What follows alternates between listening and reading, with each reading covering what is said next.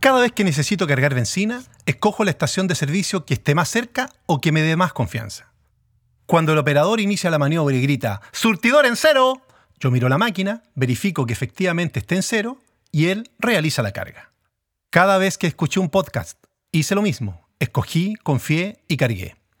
Cargué risas para pasar el rato, conceptos para mejorar en lo laboral o cargué ideas en conversaciones o debates que me alumbraran nuevas distinciones. Hace tiempo que quería hacer un podcast, porque imaginaba que llegarían hasta aquí personas como tú, confiadas en cargar algo que haga sentido y apoye en lo personal o laboral, o simplemente algunas sonrisas. Bienvenido entonces, mi nombre es Héctor Jorquera y esto es Surtidor en Cero. Surtidor. Cero. En algún lugar debe haber un basural donde están amontonadas las explicaciones. Una sola cosa inquieta en este justo panorama lo que puede ocurrir el día en que alguien consiga explicar también el basural, decía Julio Cortázar.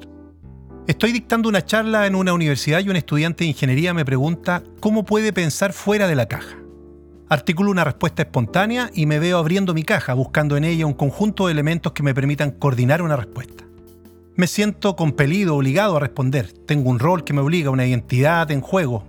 Una persona que pide y tiene las expectativas de una respuesta que le ayude sigo pensando dentro de mi caja. Estoy parado ahí delante porque quienes me han invitado sostienen que mi experiencia puede ayudar a los estudiantes a innovar.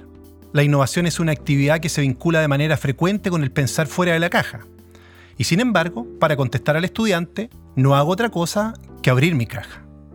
¿Y qué tan distinta es mi caja que permitirá generar una respuesta que alumbre al estudiante una posibilidad de pensar fuera de la suya? ¿Qué hay en su caja? ¿Qué es la caja?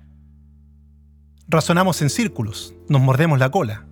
No tenemos otra alternativa porque nuestra recurrencia biológica, histórica y social así nos determina o condiciona. Toda explicación surge siempre desde estas tres fuentes. Nuestra experiencia, que es fundamentalmente social y se articula en las conversaciones con otros seres humanos, genera historia desde nuestra biología condicionada estructuralmente. Son nuestros límites naturales. Son la caja.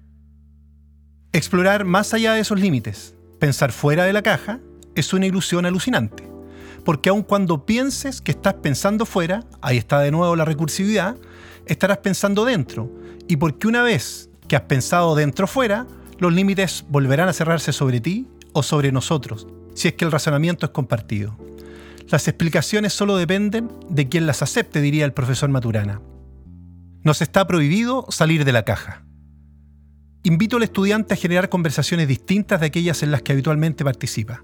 Aunque lo tensionen, le digo, que practique una actividad de la que sospeche, que no oiga siempre a los mismos artistas en Spotify, que vaya a una iglesia con la que no comulga, que lea Pound, a Don Nicanor Parra, a César Aira, a Bourdieu, que escriba cuentos policiales, que juegue LOL, Ludo, Lego, y luego cambie las reglas de estos juegos.